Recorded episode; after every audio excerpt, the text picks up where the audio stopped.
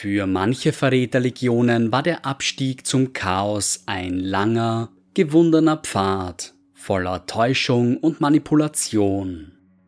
Die Chaosgötter gingen zu großen Längen, um sie unter ihre Kontrolle zu bringen, flüsterten den Primachen zu, lange bevor Horus zu seiner Rebellion aufrief. Nicht so jedoch die World Eaters, zwölfte Legion der Space Marines und treue Diener des Blutgottes Korn. Schon bei ihrer Gründung war klar, wer und was die World Eaters waren.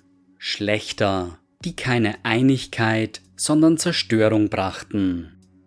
Bereits vor ihrer Wiedervereinigung mit ihrem Primarchen Angron waren sie als die blutige Zwölfte bekannt, ein Name, den sie sich in unzähligen grausamen Schlachten erarbeitet hatten.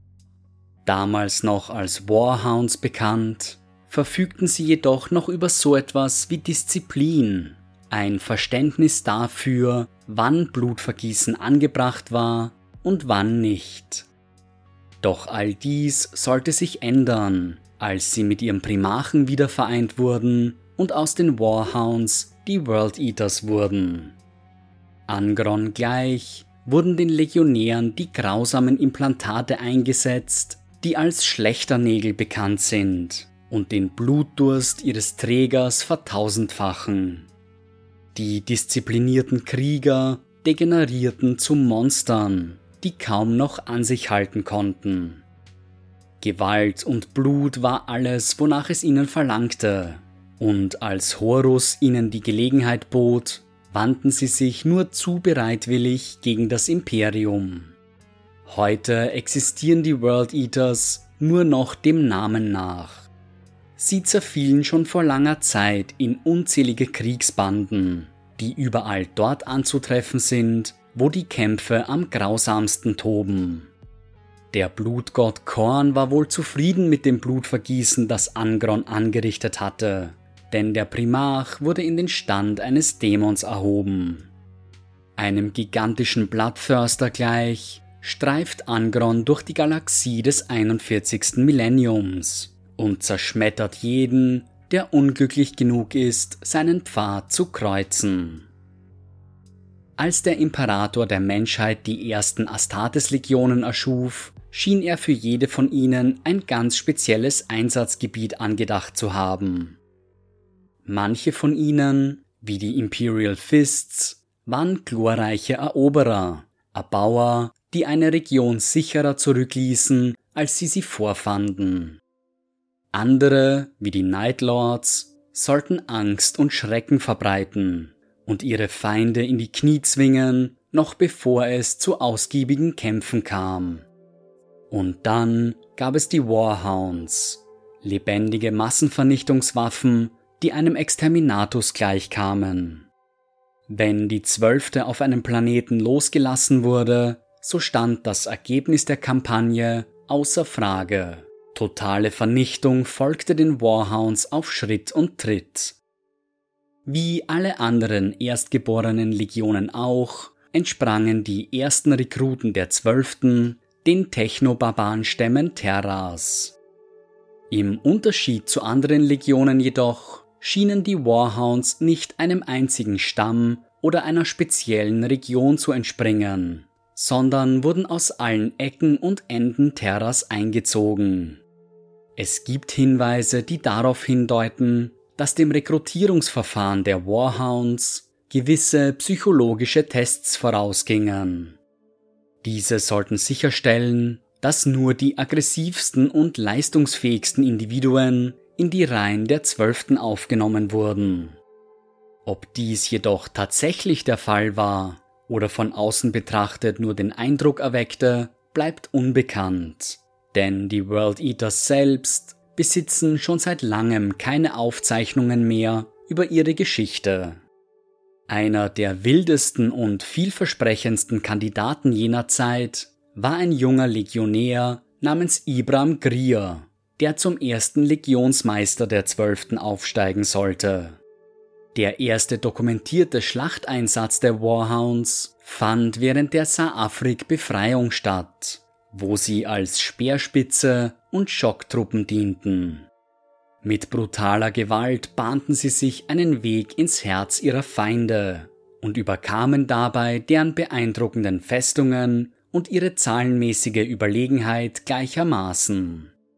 Der erste Einsatz der Warhounds schien ein voller Erfolg gewesen zu sein, und dennoch wurden sie während der verbliebenen Zeit der Vereinigungskriege und der Rückeroberung des Sol-Systems größtenteils in Reserve gehalten. Vielleicht wurden sie einfach als letztes Ass im Ärmel zurückgehalten oder, wie gewisse Hinweise andeuten, als ganz besondere Waffe gegen jene, die den Zorn des Imperators auf sich gezogen hatten. Während dieser Zeit wurde die Legion in ständiger Bereitschaft gehalten, konstant im Training und ihre Zahl rapide ansteigend. Die wenigen Kampfeinsätze, die sie damals erfuhren, bewältigten sie zu vollster Zufriedenheit, in genau jener Art, für die die Warhounds bekannt waren. Blutig, brutal und ohne zu wanken oder zu zögern, brachen sie über ihre Feinde herein, ganz gleich wie hoch die Verluste in ihren Reihen auch gewesen sein mochten. Es war während dieser Kämpfe, dass der Imperator ihnen den Namen Warhounds gab. Die Legionäre erinnerten ihn an die weißen Kriegshunde, die die Jeschk-Krieger im Norden Terras einsetzten. Sie waren genauso furchtlos und unerbittlich wie die Astartes. Fortan sollte ein roter Kriegshund das Banner der Zwölften ziehen. Als dann der große Kreuzzug startete, wurde die Zwölfte in mehrere Kampfgruppen aufgeteilt, die unabhängig voneinander operieren sollten. Die größte dieser Kampfgruppen umfasste rund 8000 Legionäre und formte die 13. Expeditionsflotte. Sie wurde als mobile Reserve eingesetzt und sollte überall dort in den Kampf ziehen, wo die Schlachten am heftigsten tobten. In dieser Zeit kämpften die Warhounds an der Seite der Space Wolves, der Iron Warriors, der Dark Angels und anderen Streitkräften der imperialen Armee. Es fiel meistens ihnen zu, den finalen Schlag auszuführen, eine Pattsituation zu beenden oder einen besonders hartnäckigen Feind zu brechen. Sie erarbeiteten sich schnell einen ganz besonderen Ruf innerhalb des Imperiums. Die Warhounds standen für den Sieg, wenngleich auch oft zu einem hohen Preis. Es hieß, ein Angriff der Zwölften endete stets auf eine von zwei Arten. Entweder in einem siegreichen Gemetzel oder in einem bloßen Gemetzel, wobei ihre Feinde in beiden Szenarien nicht länger in der Lage waren, sich zur Wehr zu setzen. Der Unterschied schien einfach dadurch zu bestehen, wie viele der Legionäre nach einem Frontalangriff noch am Leben waren. Viele, die an der Seite der Warhounds gekämpft hatten, beschrieben sie als unberechenbar, zügellos und oftmals nicht in der Lage, Feinde von Zivilisten zu unterscheiden. Gerüchte begannen sich zu verbreiten, die behaupteten, die Warhounds würden imperiale Soldaten exekutieren, die sie in der Schlacht enttäuscht hatten. Dieses Gerücht entsprang höchstwahrscheinlich der Tatsache, dass die Offiziere der Zwölften die Disziplin innerhalb der Legion oft mit vergleichsweise harschen Mitteln aufrechterhielten. Genauer betrachtet waren diese strengen Bestrafungen jedoch dringend notwendig, denn die Legionäre brachen oft in Streitigkeiten untereinander aus. Blutvergießen unter Brüdern war keine Seltenheit.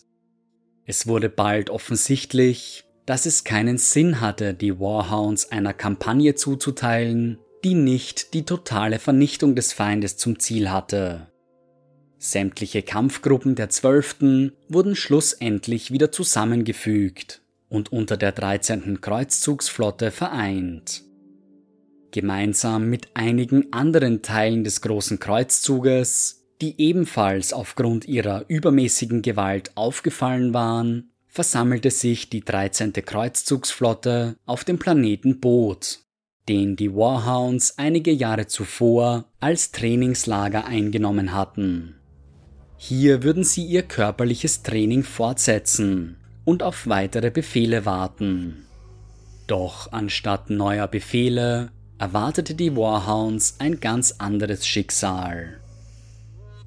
Viele Jahre zuvor, kurz nachdem die dunklen Kräfte die Geburtskapseln der Primachen in die Galaxie hinausgeschleudert hatten, fand sich Angron auf der Welt Nuceria wieder. Imperiale Geschichtsschreiber sprechen von Nuceria als eine technologisch fortgeschrittene Welt, beherrscht durch eine wohlhabende Elite, die in Dekadenz und Reichtum in ihren Städten lebte. Außerhalb der Stadt tummelten sich die einfachen Bürger des Planeten, arm und beheimatet in Slums, die sich an die endlos hohen Stadtmauern schmiegten. Um die Bevölkerung bei Laune zu halten, hatten sich regelmäßige Gladiatorenkämpfe eingebürgert. Kybernetisch verbesserte Krieger fochten in den massiven Arenen der Welt bis zum Tode. Es war ein Sklavenhändler, der den jungen Angron im Desh-Elika-Gebirge fand, blutig, schwer verwundet und umringt von mehreren toten Xenos. Es ist unklar, über welche Alienrasse es sich wohl gehandelt haben mag. Gelehrte vermuten aber, dass es Eldari waren, die aufgrund ihrer psionischen Begabung vorhergesehen hatten, was einmal aus dem jungen Primachen werden würde. Sie hätten versucht, dieses gewaltige Übel im Keim zu ersticken, jedoch vergebens. Angron wurde als Sklave nach Praxia gebracht wo er an das herrschende Haus Talkr verkauft wurde.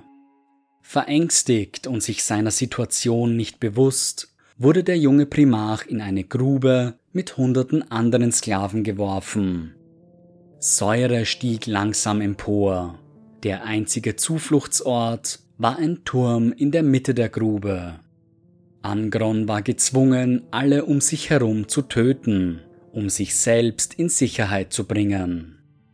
Unter tosendem Applaus wurde der Junge zu einem vielversprechenden Neuling erklärt und an die größte und beliebteste Arena der Hauptstadt verkauft. Hier erhielt er seinen Namen Angron Talkir, Kind der Berge. Seine Wunden wurden gereinigt und Angron erholte sich schnell von seinen Verletzungen. Wie alle Primarchen wuchs auch Angron schnell heran und entwickelte sich schon bald zu einem formidablen Kämpfer. Er wurde zu immer mehr Kämpfen gezwungen, und das Publikum konnte schon bald nicht mehr genug von ihm bekommen. Sie nannten ihn den Lord des roten Sandes und den Unbezwingbaren. Doch so viele Gladiatoren Angron auch den Tod bringen sollte, stets verschonte er jene, die sich in seinen Augen wacker geschlagen hatten. Angron hatte Ehre, ein Umstand, den die Herrscher Nucerias nicht gut hießen. Der junge Primarch hasste sein Sklavenleben und nutzte jede Gelegenheit, die sich bot, um einen Fluchtversuch zu unternehmen. Doch seine Versuche waren jedes Mal vergebens. In jenen Tagen wurde Angron von einem älteren Gladiatoren namens Oenomaus unter seine Fittiche genommen. Er war zu so etwas wie einem Vater für den jungen Primarchen geworden. Ein Band tiefen Respekts verband die beiden. Eines Tages sollten sie gemeinsam gegen ein paar Berserker-Ogrins antreten, denen man die verrufenen Schlechternägel implantiert hatte. Angron und Oenomaus gingen siegreich aus der Konfrontation hervor, doch ihr Triumph sollte nur von kurzer Dauer sein. Kaum hatten sie die Ogrins erschlagen, wurde ihnen befohlen, gegeneinander zu kämpfen. Angron weigerte sich und beleidigte seine Meister. Um den aufwieglerischen jungen Gladiator zu bestrafen, wurden Angron ebenfalls die Schlechternägel eingesetzt. Tief in seinen Schädel geschlagen, wurden sie mit seiner Großhirnrinde untrennbar verbunden ein Fluch, der Angron sein ganzes weiteres Leben lang verfolgen sollte. Die Schlechternägel entsprangen dem dunklen Zeitalter der Technologie und machten ihren Träger um ein Vielfaches stärker und aggressiver. Doch gleichzeitig trübten sie die Sinne, Vorsicht und Selbsterhaltungstrieb wurden komplett ignoriert. Das Implantat belohnte Momente der Wut, dämpfte jedoch alle anderen ab. Ihr Träger konnte nur noch in Situationen absoluter Gewalt und Brutalität Freude empfinden. Die übrige Zeit war trist und reizlos. Sie machten aus ihren Trägern blutgierige Bestien, die nur noch selten Momente geistiger Klarheit erfuhren. Und so erging es auch Angron, der kurz nach seiner Operation auf seinen Mentor Oenomaus losgelassen wurde. In seinem Blutrausch erkannte er seinen Widersacher nicht und ging mit ungehaltener Brutalität auf ihn los.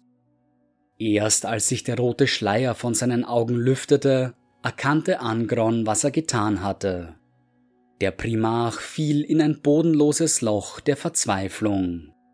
Dieser eine Akt grenzenloser Gewalt war es, der Angron über seine Grenzen trieb. Er schwor, die Herrscher des Planeten zu töten, einen nach dem anderen, auch wenn es sein eigenes Leben kosten sollte. Doch so grenzenlos sein Zorn und sein Drang zu handeln auch gewesen sein mögen, er erkannte, dass er sein Ziel nicht alleine erreichen konnte. Er sammelte die übrigen Gladiatoren der Arena um sich, bildete sie aus und wurde zu ihrem Anführer. Als dann die größten Gladiatorenkämpfe angekündigt wurden, die Nuceria je gesehen hatte, begann Angron seinen finalen Fluchtversuch zu planen.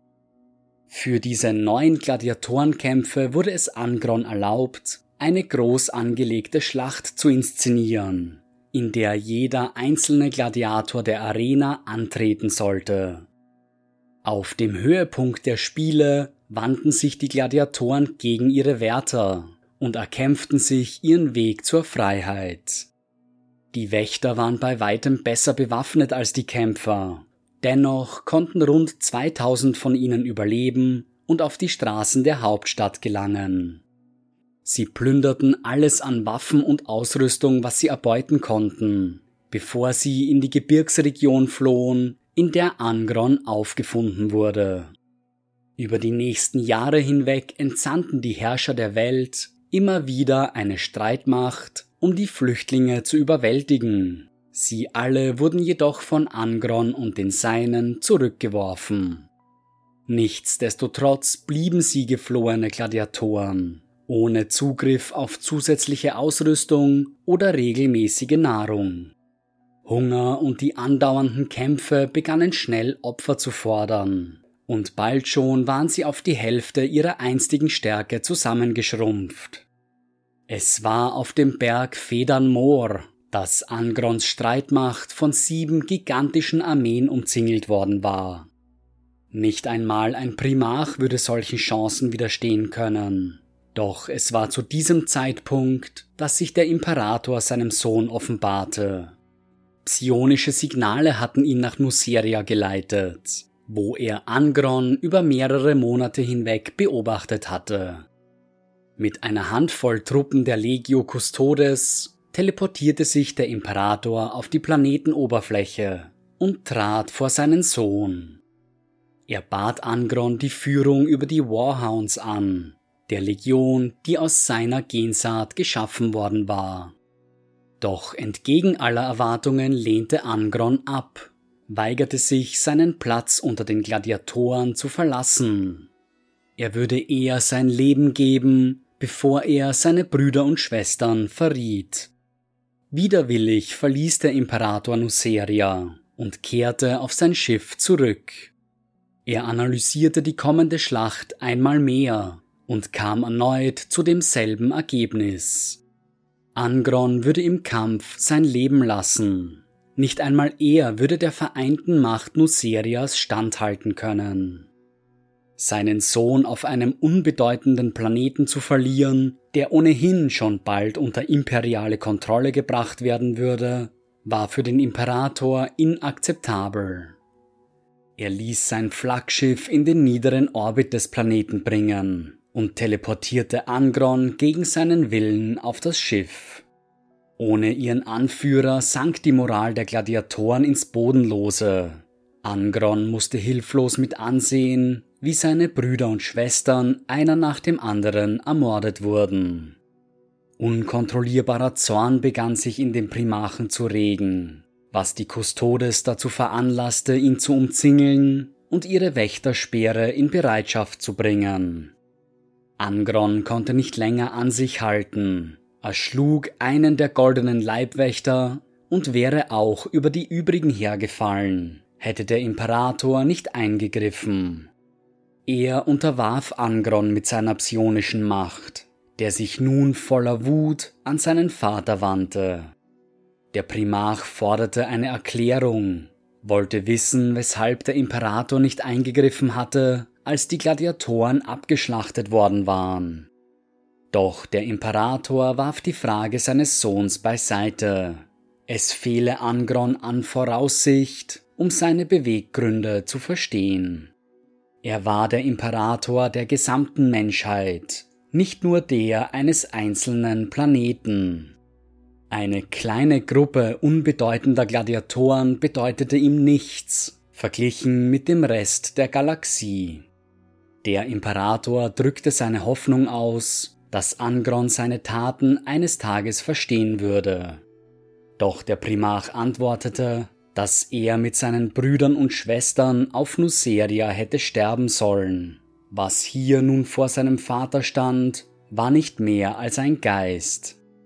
Bevor er das Gespräch beendete, sagte der Imperator, dass ein Geist für das Kommende ausreichen würde. Angron sollte seinem Vater nie vergeben. Der Tod der Gladiatoren sollte bis heute schwer auf seiner Seele lasten. Er hasste den Imperator, und mit ihm hasste er auch die Legion, die er ihm zu Füßen geworfen hatte. Alles, was Angron in jener Zeit kannte, war Wut und Zorn, Emotionen, die vor allem seine Söhne zu spüren bekommen sollten. Angron erschlug jedes Mitglied der Warhounds, das es wagte, vor ihn zu treten, sogar den Legionsmeister Ibram Grier. Erst nachdem der Primarch mindestens sieben hochrangige Offiziere der Zwölften ermordet hatte, beschloss Captain Khan der achten Angriffskompanie, vor seinen Genvater zu treten. Wie alle anderen Offiziere hatte auch er geschworen, nicht gegen seinen Primarchen zu kämpfen, ganz gleich, was ihm befohlen wurde oder wie sehr er auch provoziert werden würde. Kaum hatte der Captain das Gemach Angrons betreten, stürzte dieser sich auf ihn. Wieder und wieder hieb der Primarch auf Khan ein, doch dieser rührte keinen Muskel. Er ließ die Wellen des Schmerzes über sich hereinbrechen und erduldete, was auch immer auf ihn zukam. Blutig und gebrochen fand sich Khan zu Angrons Füßen wieder, jedoch weder um Gnade flehend noch aufgebend. Alles, was er tat, war zu sprechen. Khan sprach über die Warhounds, über ihre Schlachten, ihre Siege und über den Imperator. Angron sah Ehre in Khan, Mut und Unerschrockenheit. Vielleicht waren die Warhounds doch nicht die rückgratlosen Feiglinge, für die er sie gehalten hatte. Khan überzeugte Angron davon, dass die Legion anzuführen ihn nicht in Ketten legte, sondern ihm erlaubte, in die Sterne hinauszuziehen, um glorreiche Schlachten zu schlagen.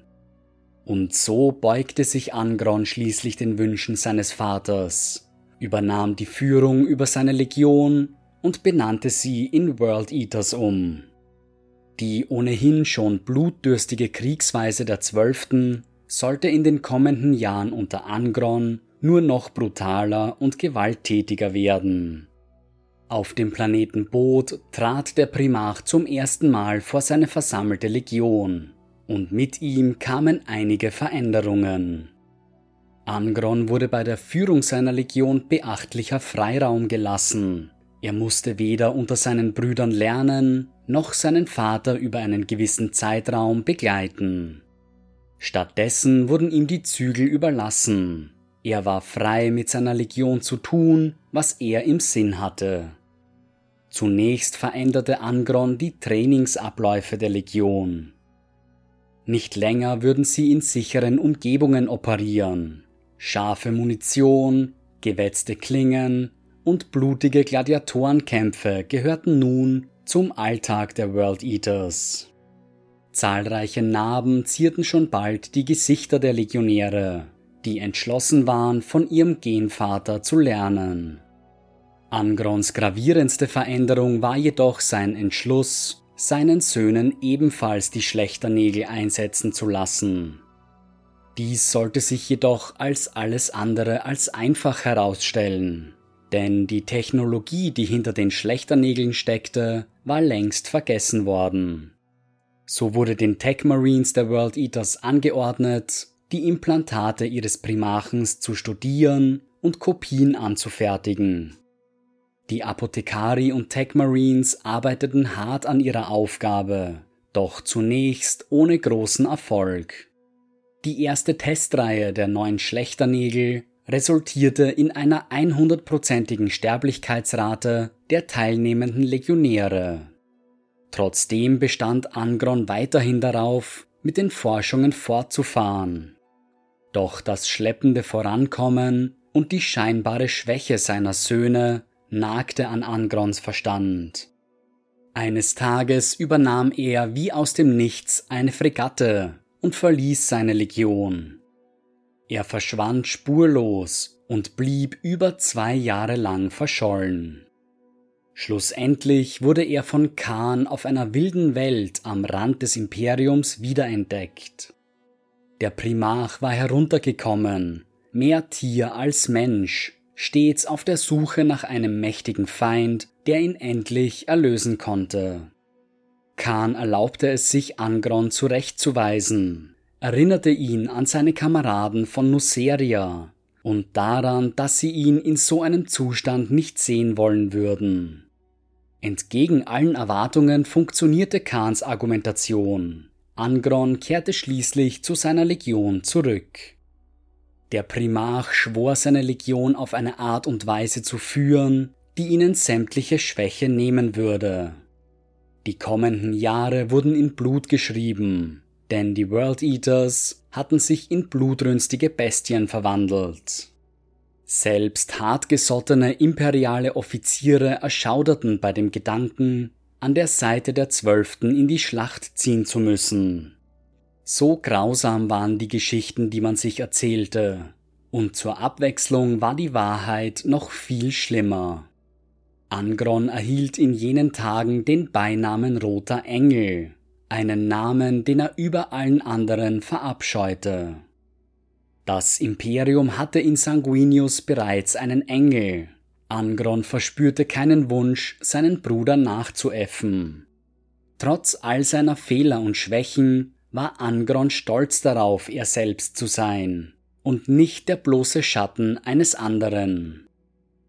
Die Veränderungen in der Legion gingen an den meisten Legionären nicht spurlos vorüber. Viele wurden unter Angrons Führung an ihre Grenzen gebracht.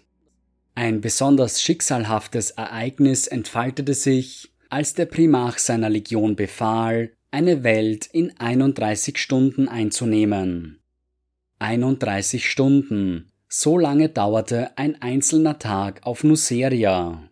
Und so lange hatte es gedauert, bis Angron auf seiner Heimatwelt seinen größten Sieg erringen konnte. Doch so sehr sich die World Eaters auch bemühten, es wollte ihnen einfach nicht gelingen, die Anforderungen ihres Primarchens zu erfüllen.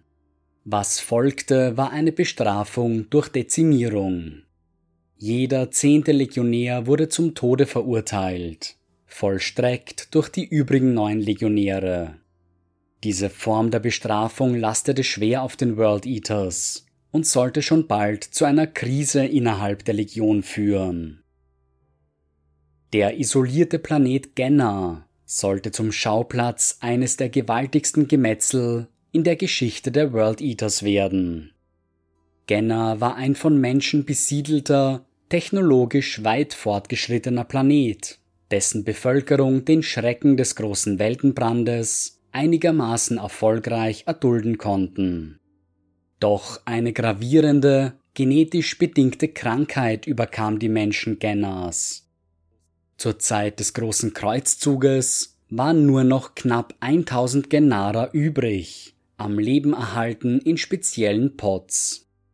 Als die Welt zunächst wiederentdeckt wurde, akzeptierte sie die imperiale Führung ohne Widerspruch. Jedoch ging sämtlicher Kontakt zur Welt nur wenige Jahre später verloren. Es fiel Angron und seinen World Eaters zu, den Kontakt erneut herzustellen, und so trafen sie kurz darauf auf Genna ein. Doch die Gespräche mit den Bewohnern wurden schnell abgebrochen, denn es stellte sich heraus, dass sie ihre Körper modifiziert hatten und eine verbotene Form der künstlichen Intelligenz nutzten.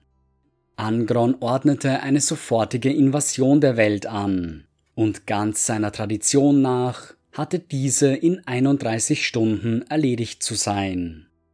Die Aussicht auf weitere Exekutionen innerhalb der Legion veranlasste Centurion Mago der 18. Kompanie dazu, eine hastige und schlecht vorbereitete Landung auf dem Planeten anzuführen.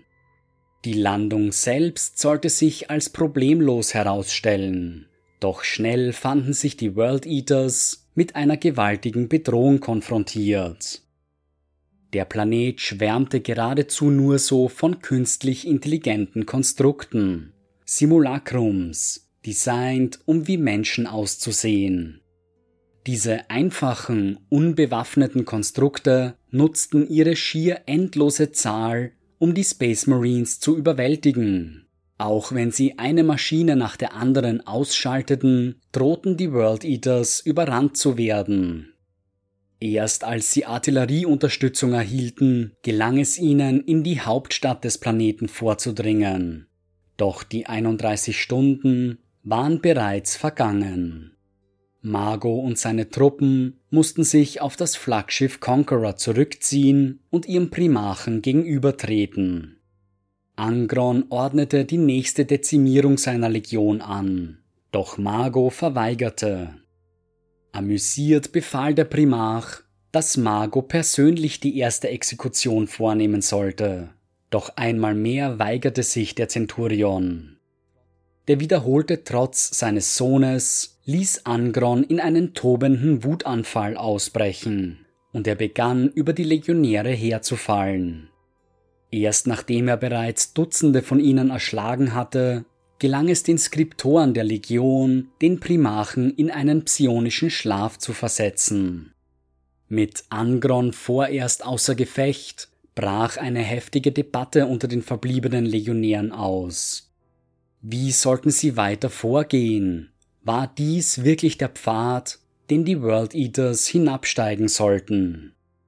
In den Momenten dieser Unruhe trat Apothekari Galan Surlak hervor und verkündete, dass er eine zuverlässige Methode entdeckt hatte, die Schlechternägel in die Legionäre zu implantieren. Uralte Technologie, die auf Genner geborgen worden war, hatte ihm das fehlende Puzzleteil in die Hände gegeben, und es war ihm gelungen, die Implantate seines Primarchen zu replizieren. Mago war erschüttert von der Aussicht, was aus seiner Legion unter dem Einfluss der Schlechternägel werden würde. Er sammelte einige auf Terra geborene Veteranen der Warhounds um sich und begann einen Plan zu schmieden, um Surlaks Vorhaben zu stoppen. Margot trat schlussendlich vor Khan und bat ihn darum, die düstere Richtung zu ändern, in die sich die Legion bewegte. Doch sein Anliegen traf auf taube Ohren, und so musste der Zenturion zu drastischeren Maßnahmen greifen. Er zog sich mit seinen Anhängern auf das Kriegsschiff Houndstooth zurück, bereit, seinen nächsten Schritt zu planen. Sie hatten vor, die Ausrüstung Surlaks zu zerstören, um ihn auf diese Weise daran zu hindern, die Schlechternägel zu implantieren, jedoch vergebens. Ihr Plan ging schief, und zu allem Überfluss sollte sich Khan kurz darauf als erster der neuen Prozedur unterziehen. Er wurde zum ersten Legionär der World Eaters, dem erfolgreich die Schlechternägel implantiert werden konnten. Nach seinem ersten Erfolg vollzog Surlak die Operation kurz darauf an 1000 weiteren Legionären. Währenddessen war ihr Primarch Angron wieder erwacht und hatte begonnen, seine neu verbesserten Legionäre auf Genna in die Schlacht zu führen. Angespornt durch die Schlechternägel wüteten die World Eaters unter den Bewohnern des Planeten, ganz gleich wie viele Konstrukte sich ihnen auch in den Weg stellen sollten. Mittlerweile war es Surlag auch gelungen, die Kommandozentrale der Genara ausfindig zu machen, jenen Ort, wo sich die letzten menschlichen Überlebenden in ihren Medizinpots aufhielten. Sie flehten die World Eaters an, das Gemetzel zu beenden, doch ihre Worte waren nutzlos. Jeder einzelne von ihnen wurde von den Legionären ermordet. Währenddessen hatte Margot beschlossen, dass es nur noch eine Möglichkeit gab, seine Legion zu retten. Er und seine Anhänger mussten die mit schlechter Nägel versehenen Legionäre wie auch ihren Primarchen überwältigen und vor den Imperator bringen. Mago und seine Anhänger begaben sich ebenfalls auf den Planeten und konfrontierten die blutdürstigen World Eaters. Einmal mehr flehte Mago seinen Primarchen und Khan an, von ihrem Tun abzulassen. Einmal mehr vergebens. Eine Schlacht zwischen den beiden Gruppierungen entbrannte. Eine Schlacht, die Mago und seine Männer nie hätten gewinnen können. Mago fiel durch die Klingen Khans, und mit dem Tod ihres Anführers ergaben sich die meisten seiner Männer. Einmal mehr vereint, vernichteten die World Eaters alles Leben auf Genna. Es heißt, die Todesschreie der Bewohner seien von imperialen Astropathen im gesamten Sektor gehört worden. Berichte über das Geschehene hatten dennoch Terra erreicht, und der Imperator hatte nicht vor, die weitere Anwendung der Schlechternägel gut zu heißen. Er entsandte seinen Henker Lehman Russ mit der Aufgabe, Angron wieder auf den rechten Weg zurückzubringen. Was folgte, war ein Ereignis, das als Nacht des Wolfes in die Geschichtsbücher eingehen sollte. Eine Konfrontation zwischen den World Eaters und den Space Wolves. Die Wölfe trafen in Malkoya auf die World Eaters, den Feldern direkt unterhalb der zerstörten Hauptstadt Gennas. Beide Legionen bezogen Stellung, während die Primarchen einander konfrontierten. Russ überbrachte die Botschaft und Warnung seines Vaters. Die Implantation der Schlechternägel sei unverzüglich zu stoppen.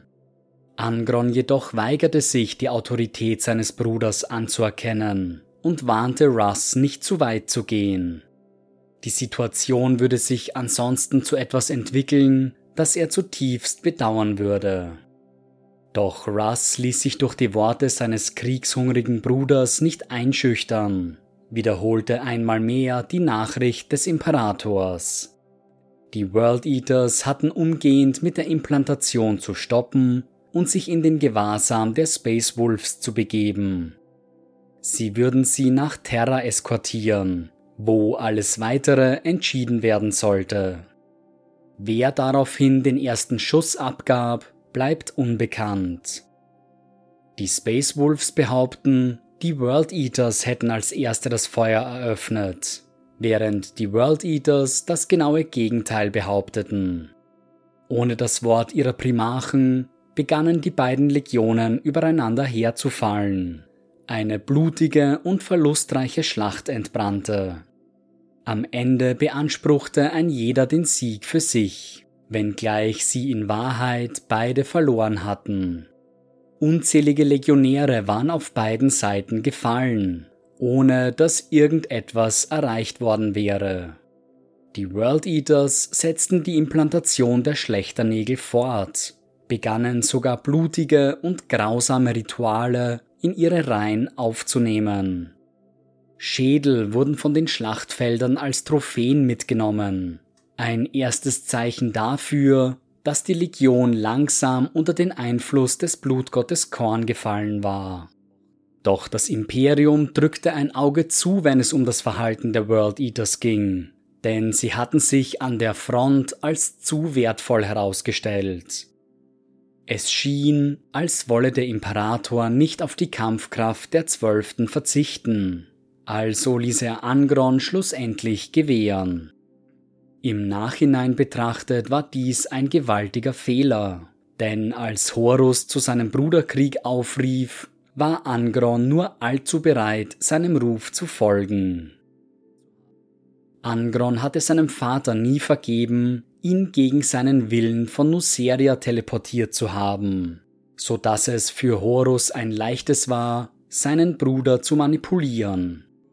Es bedurfte nur weniger Worte, und Angron war überzeugt davon, dass der Imperator ein Schwächling war, der durch Horus ersetzt werden musste.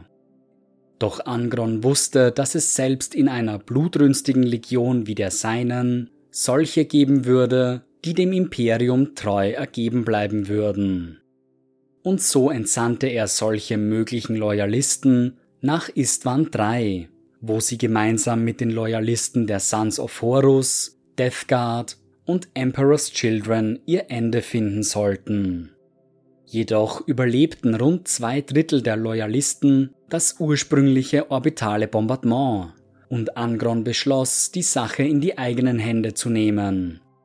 Er widersetzte sich den Anweisungen seines Bruders Horus, sammelte 50 Kompanien um sich und begab sich auf die Planetenoberfläche.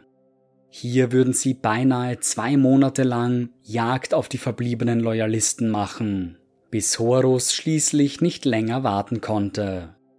Die Verrätertruppen wurden abgezogen und Istvan III ein letztes Mal vom Orbit aus bombardiert. Nachdem die World Eaters anschließend auf Istvan V während des Landungsplatzmassakers kämpften, machten sie sich anschließend auf, um mit den Wordbearers eine gemeinsame Kampagne zu starten, den Schattenkreuzzug.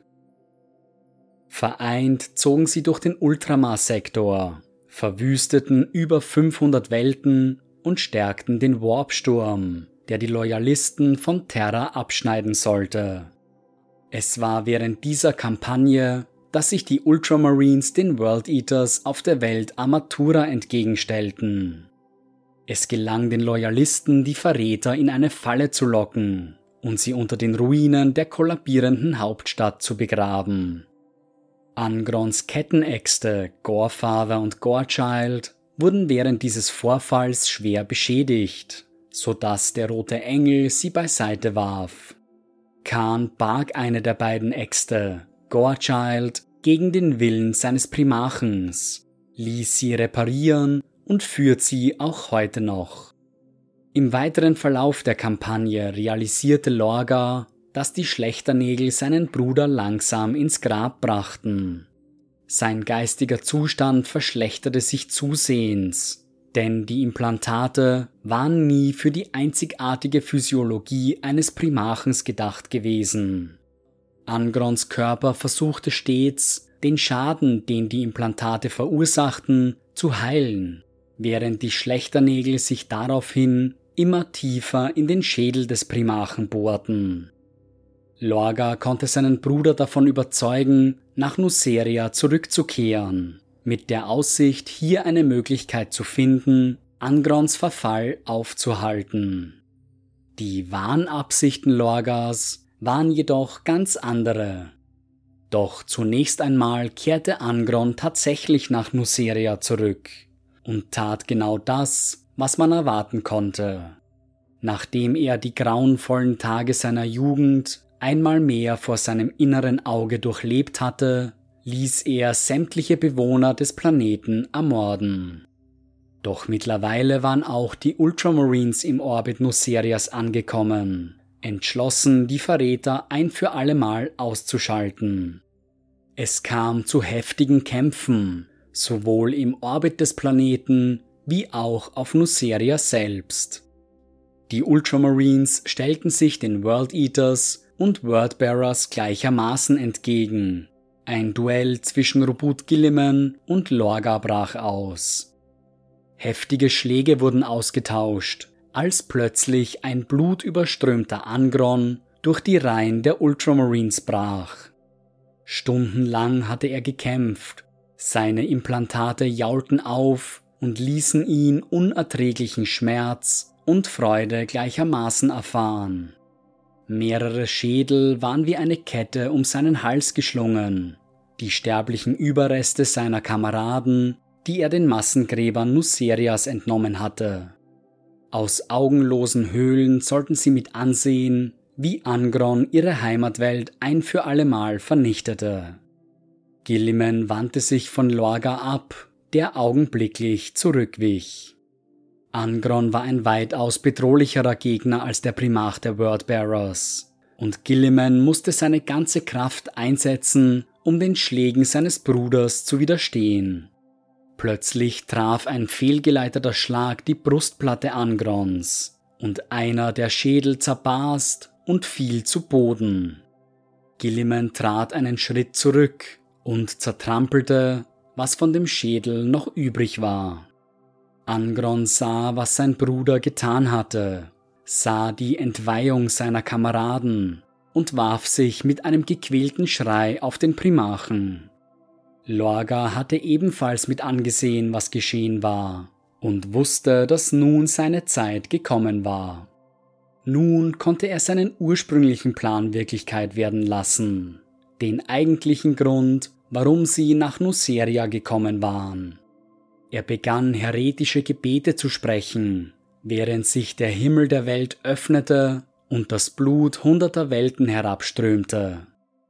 Lorga rief die Niegeborenen an, die Dämonen des Warps, und kanalisierte ihre Macht in den Körper seines Bruders. Angrons Muskeln drohten zu zerreißen, während sich sein Blut in flüssiges Feuer verwandelte. Die Knochen des Primarchens brachen einer nach dem anderen, während nie dagewesene Wut seinen Verstand benebelte. Angrons Körper zerbrach und wurde in einer neuen Form zusammengesetzt. Die wenigen Skriptoren, die die Legion noch zur Verfügung hatte, versuchten die Verwandlung aufzuhalten, jedoch vergebens. Nach seinem Aufstieg wurden sie von Angron erschlagen, mit ihnen starb auch der letzte Rest, der von den ehemaligen Warhounds verblieben war. Gilliman musste fliehen, gegen einen chaosgestärkten Angron hatte er keinerlei Chance. Angron selbst kehrte auf sein Flaggschiff zurück und richtete seine ersten Worte als Dämonenprimarch an seinen Sohn Khan. Er solle die Sklaven in den Lagerhallen töten und ihm einen Thron aus ihren Schädeln errichten. Was folgte, war eine Zeit des Gemetzels und des Blutvergießens, als die World Eaters durch die Galaxie zogen und alles angriffen, was ihnen in den Weg kam. Dabei verweigerten sie sogar die Befehle ihres Kriegsmeisters Horus, der sie angewiesen hatte, nach Ulanor zurückzukehren. Sie sollten sich hier für den finalen Angriff auf Terra versammeln, doch Angron ignorierte den Befehl. Also wurde Perturabo entsandt, um die World Eaters nach Ulanor zu bringen, ganz gleich, was es auch kosten möge. Die Iron Warriors konnten die Zwölfte auf dem Planeten Deluge ausfindig machen, wo sie gerade die gesamte Bevölkerung massakriert hatten. Es kam zu einem Kampf zwischen den beiden Legionen und im weiteren Verlauf auch zu einem Kampf zwischen Perturabo und Angron. Der Dämonenprimarch war seinem Bruder bei weitem überlegen, dennoch gelang es Perturabo, Angrons Schlägen standzuhalten. Dank seiner überlegenen Taktik gelang es dem Herrn des Eisens, Angron zu überwältigen, als plötzlich die Ultramarines erschienen. Angron sah sich gezwungen, einen Warbriss zu öffnen, durch den sowohl die World Eaters als auch die Iron Warriors entkommen konnten. Beide Legionen versammelten sich schließlich auf Ulanor, und der letzte Angriff auf die Thronwelt konnte beginnen. Zu dieser Zeit war Angron bereits vollkommen in die Hände des Blutgottes gefallen und kaum noch zu einem klaren Gedanken fähig. Er forderte von Horus, einen direkten Angriff auf den imperialen Palast ausführen zu dürfen. auch wenn die psionische Barriere des Imperators ihn bei diesem Versuch höchstwahrscheinlich umgebracht hätte.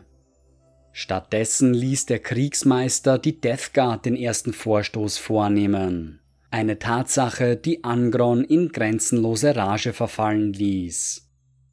Im Herzen seines Schlachtschiffes Conqueror erschlug er jeden, der unglücklich genug war, seinen Pfad zu kreuzen.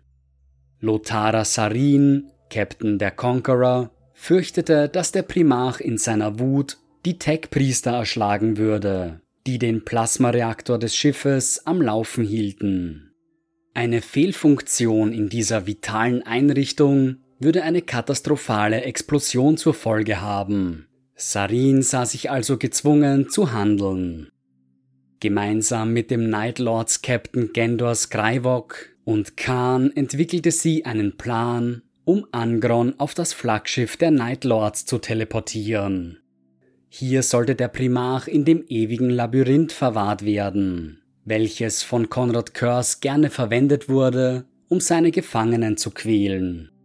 Ohne eine andere Wahl machte sich Khan auf, um seinen Genvater zu konfrontieren.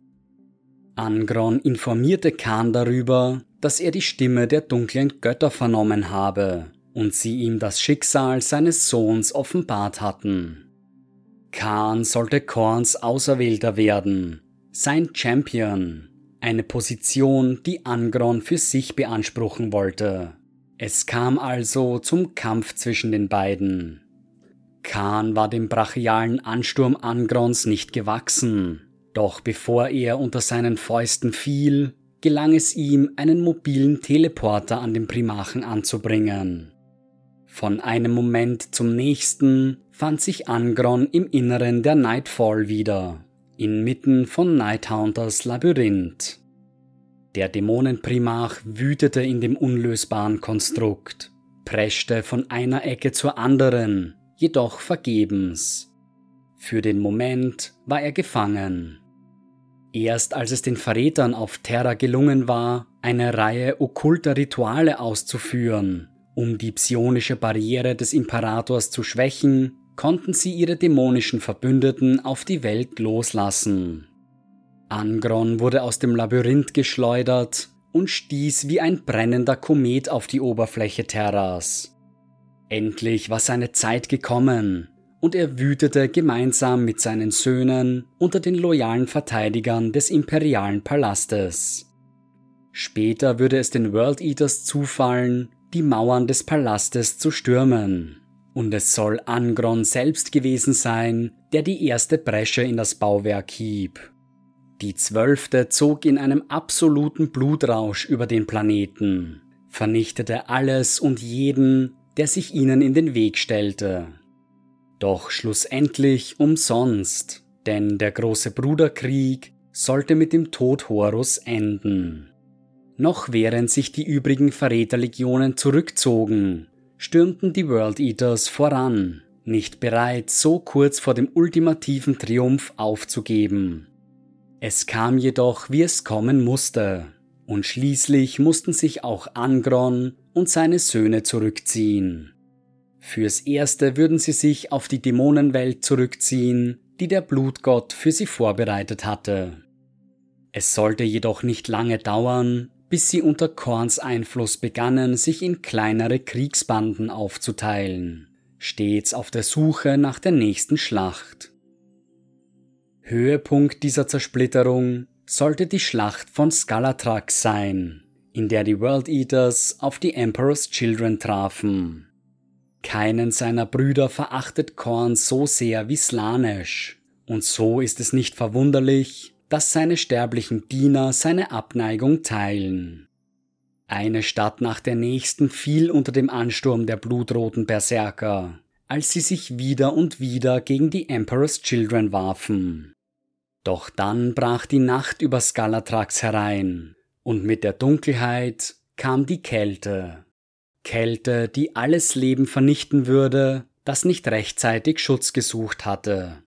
So mussten die World Eaters ihren Vormarsch stoppen und sich in behelfsmäßige Unterkünfte zurückziehen.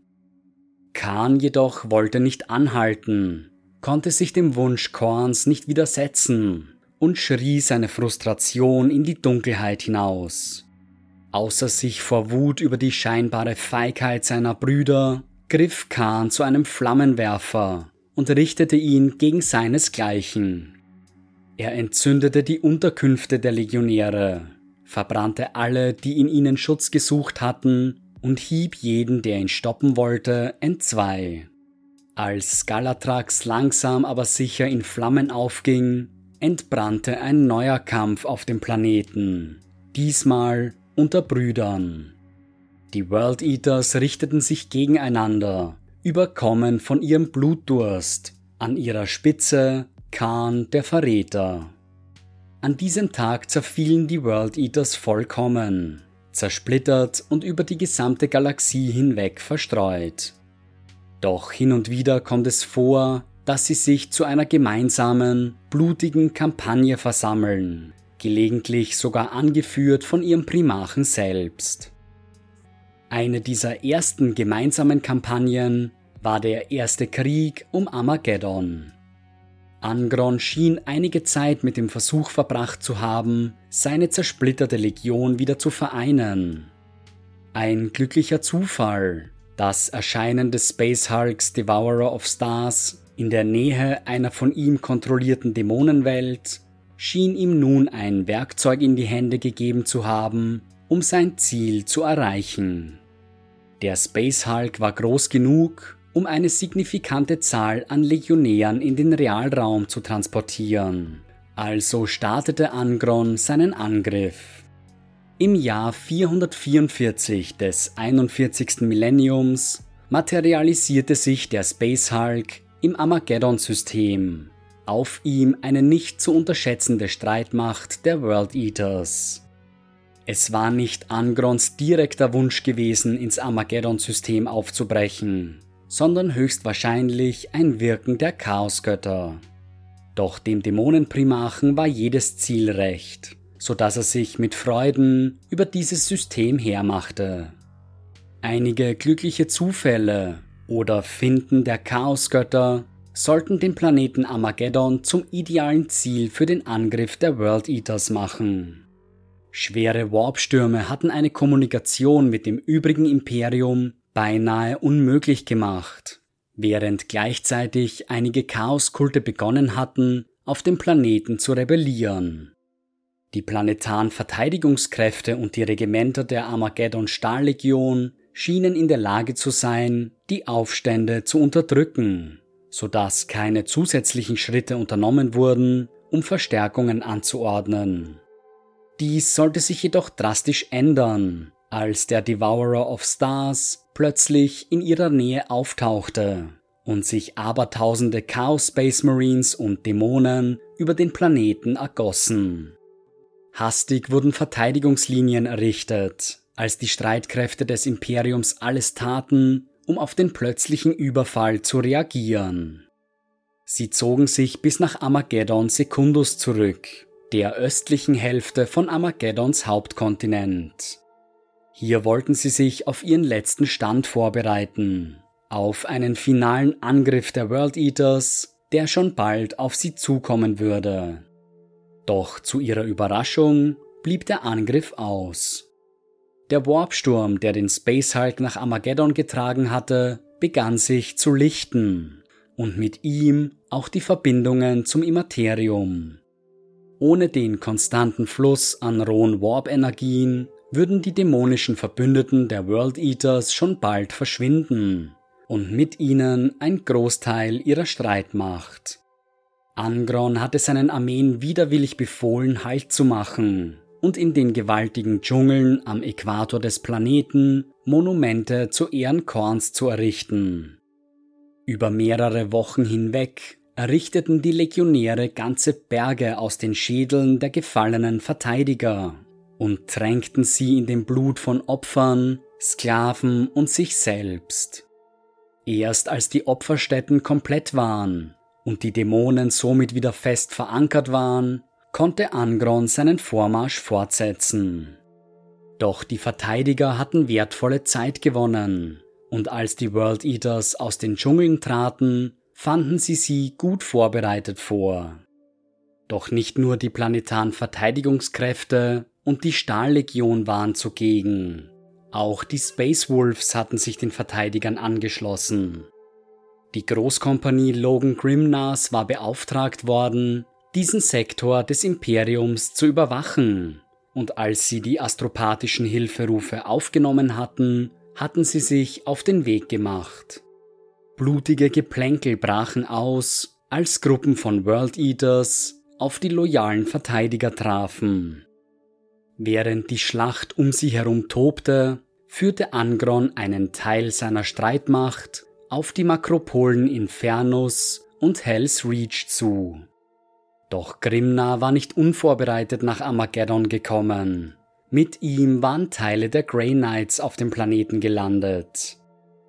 Diese Dämonenjäger waren die einzigen, die in der Lage waren, gegen Kreaturen wie Angron vorzugehen.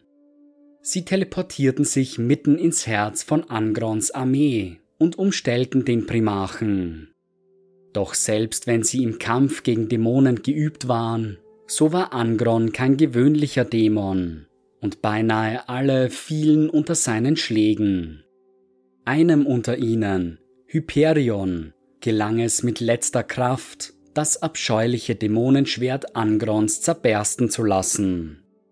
Captain Aurelian stellte sich daraufhin dem entwaffneten Primarchen und verbannte ihn unter Einsatz seines Lebens zurück in den Warp. Führungslos zerfiel die Streitmacht des Chaos.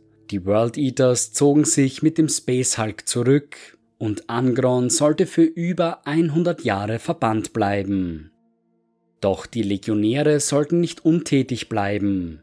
Einmal mehr in Kriegsbanden zersplittert, fielen sie schon bald wieder über den Realraum her. Mit der Geburt des großen Risses mehren sich die Überfälle der Chaos Space Marines und mit ihnen Berichte über einen blutroten, geflügelten Dämon, der über die Reiche der Sterblichen herfällt. Ganz gleich ob als Warhounds oder als World Eaters. Die Organisation der Legion war schon immer denkbar einfach.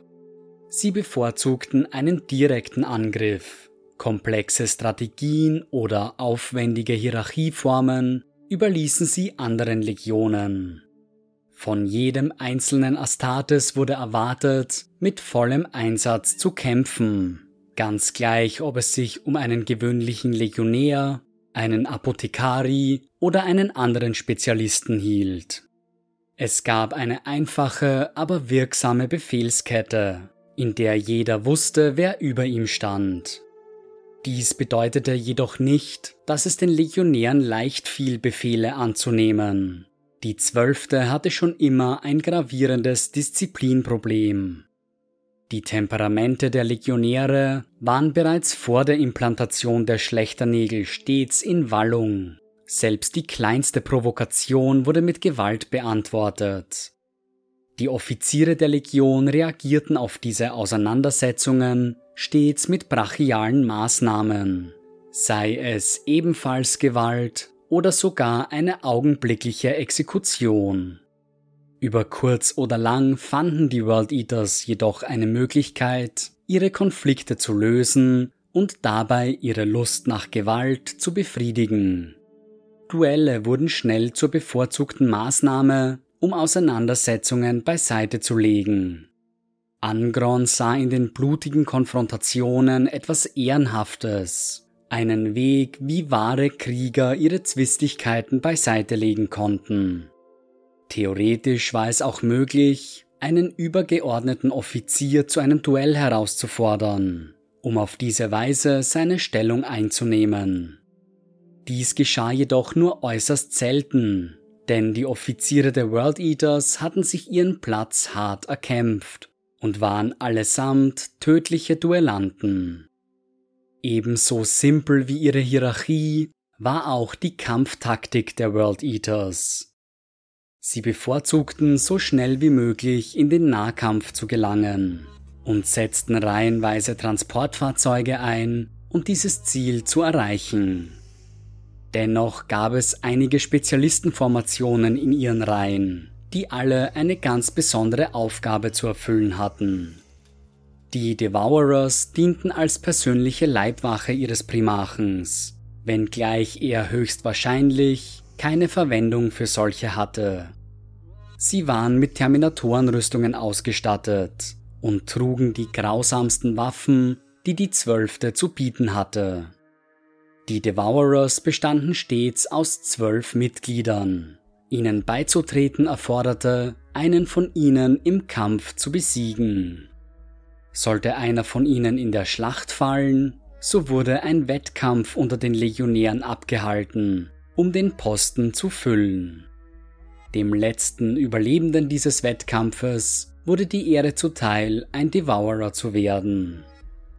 Die ersten Legionäre, denen die Schlechternägel eingesetzt wurden, wurden in einer eigenen Formation zusammengeschlossen, den Rampager-Truppen. Sie waren nicht länger in der Lage, als gewöhnliche Linientruppen eingesetzt zu werden. Ihr Blutdurst war zu weit fortgeschritten. Vergleichbar mit der heutigen Todeskompanie der Blood Angels wurden die Rampager als Speerspitze eingesetzt, stets an vorderster Front einer jeden Schlacht. Doch selbst unter den Rampager gab es solche, die durch ihre Unberechenbarkeit und ihre Aggressivität auffielen. Diese Individuen waren nicht länger in der Lage, an sich zu halten und mussten außerhalb der Schlacht in Ketten gelegt werden. Diese Legionäre bildeten die Kaedre-Truppen, innerhalb der World Eaters auch schlechter genannt. Sie wurden auf dem Schlachtfeld im wahrsten Sinne des Wortes losgelassen, in der Hoffnung, dass sie sich auf den Feind und nicht auf ihre Brüder stürzten.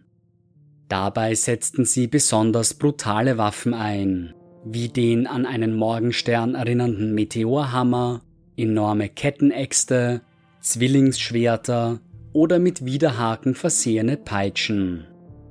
Als Zeichen ihrer Unberechenbarkeit trugen sie die ikonischen Saturn-Schema-Helme mit zwei gewundenen Klingenausläufen. Eine stilisierte Version dieser Helme sollte später zum Markenzeichen der blutrünstigen Kornberserker werden. Auf dem Schlachtfeld von Istvan III gab es ebenfalls solche, die von ihrer Wut übermannt wurden. Anstatt sie auf der Stelle zu exekutieren, hatten die Apothekari ein anderes Schicksal für diese Legionäre im Sinn. Sie wurden kampfunfähig gemacht und den Tech Marines der Zwölften übergeben. Diese fertigten spezielle Terminatorenrüstungen an, die gleichzeitig als Schutz wie auch als Gefängnis für die blutrünstigen Legionäre dienen sollten. Die Rüstungen konnten aus der Ferne immobilisiert werden, so dass ihre Insassen nicht länger in der Lage waren, ihrem Blutdurst freien Lauf zu lassen. Nicht im Kampf wurden sie im Inneren der Kriegsschiffe der World Eaters angekettet, brüllend und schäumend vor Wut. Die Galaxie kennt diese Individuen als Red Butchers, die roten Schlechter. Eine vergleichsweise geläufige Formation in jener Zeit waren die Destroyer-Truppen. Auch die World Eaters setzten sie ein, ausgestattet mit Waffen, die im Allgemeinen als verrufen und unehrenhaft galten. Der Einsatz von Phosphex-Waffen oder biochemische Kriegsführung gehörte zum Alltag der Destroyer, weshalb sie von ihren Brüdern oft gemieden wurden. Speziell für den Kampf im All ausgestattet waren die Triari, fünf Kompanien der World Eaters, angeführt von Centurion Delvaros. Ihre Hauptaufgabe war der Schutz des Flaggschiffes der Zwölften, der Conqueror. Ein besonders tragisches Schicksal überkam die Skriptoren der Zwölften, denn der Blutgott Korn hat keine Verwendung für jene, die sich der Hexerei hingeben. Als sie noch als Warhounds bekannt waren, unterhielten sie ein volles Kader an Psionikern, die ausgebildet wurden, um die Mächte des Warps für ihre Zwecke einzusetzen. Dies sollte sich jedoch ändern, nachdem ihr Primarch Angron wiederentdeckt worden war. Die Legion begann sich zu verändern und ihre Brüder begannen schnell eine Abneigung gegen die Skriptoren zu entwickeln. Sie mieden sie instinktiv und spuckten vor ihnen aus, um Unglück abzuwenden. Diese Tradition war von Angrons Heimatwelt übernommen worden. Der Primarch selbst konnte die Anwesenheit der Psioniker kaum dulden. Er misstraute ihnen, sah in ihnen etwas Widernatürliches und war nur allzu bereit, sie loszuwerden. In Wahrheit dürften die neuralen Implantate Angrons auf die Anwesenheit von Psionikern reagiert und ihm so große Schmerzen bereitet haben.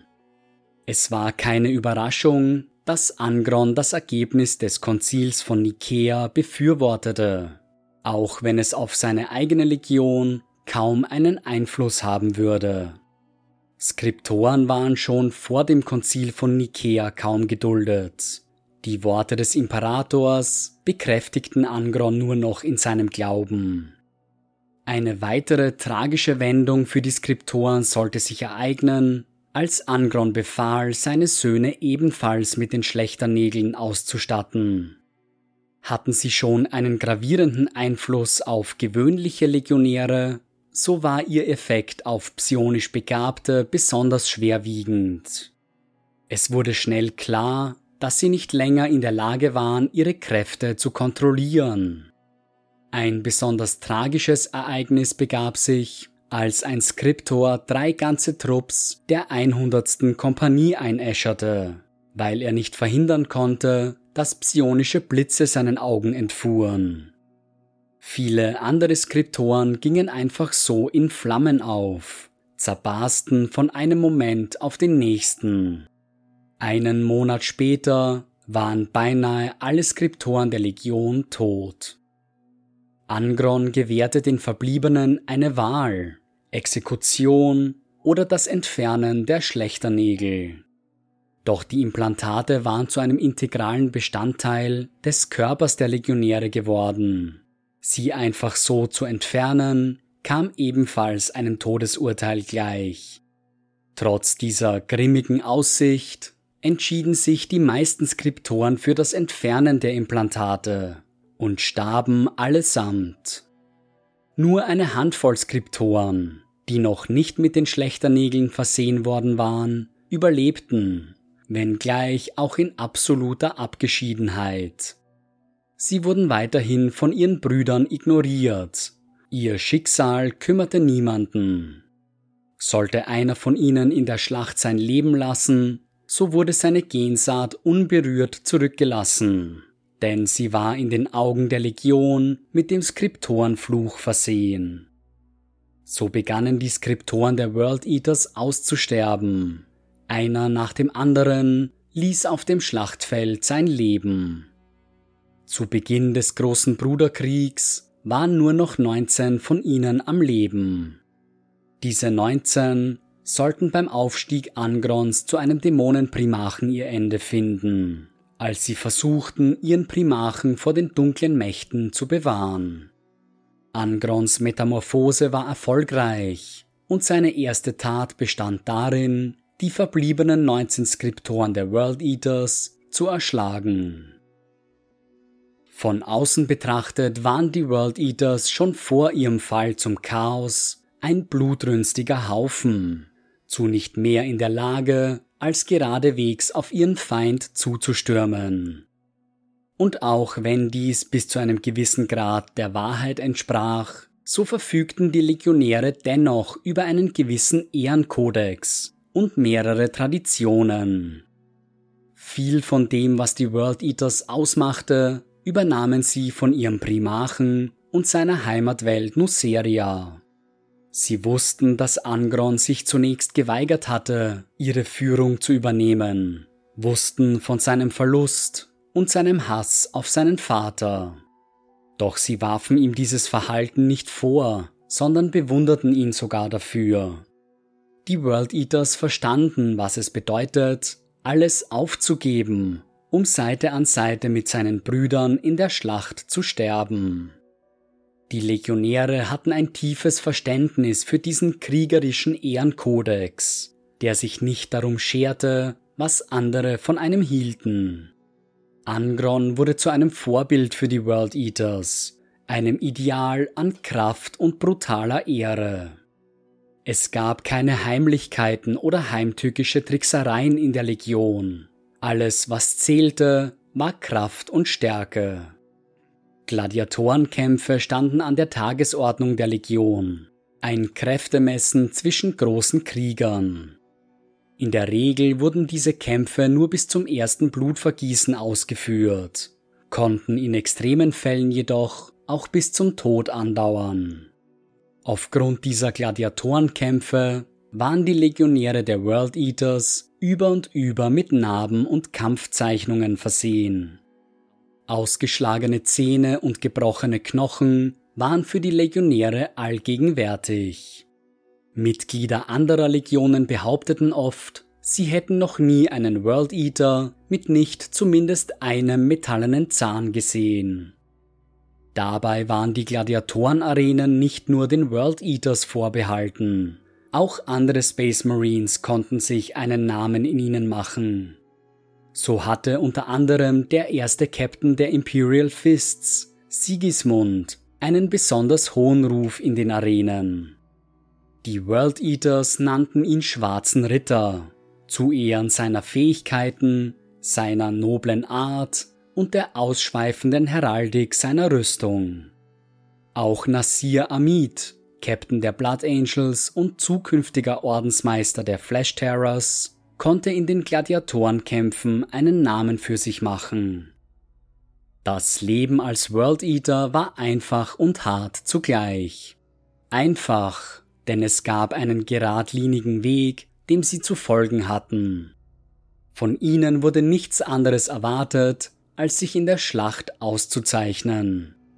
Sie waren keine Erbauer, die gigantische Festungen errichteten, oder Taktiker, die vor jeder Schlacht einen raffinierten Plan ersannen.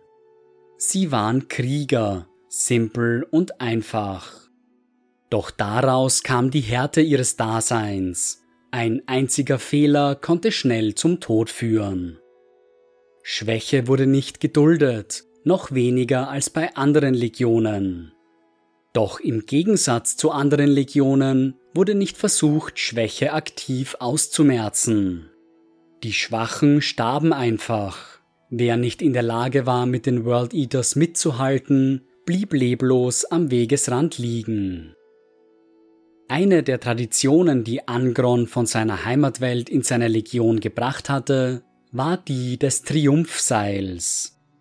Vor einer Schlacht würde ein Legionär seinem Körper eine Wunde zufügen, einen Schnitt, der abhängig vom Ausgang der Schlacht behandelt wurde.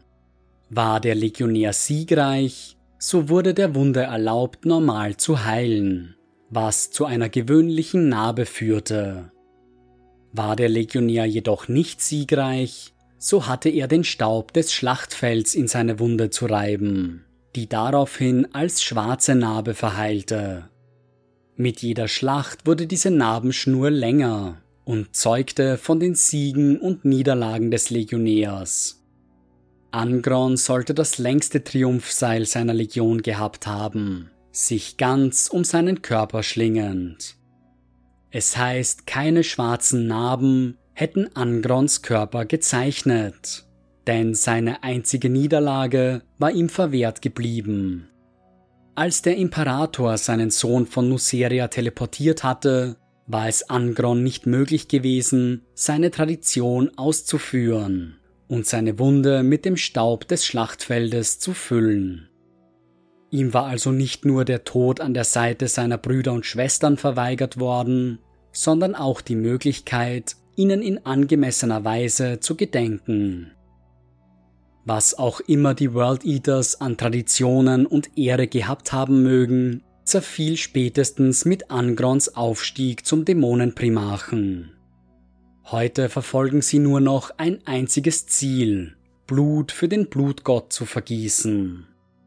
Mit ihren Kettenäxten und Boltpistolen werfen sie sich auf ihre Feinde.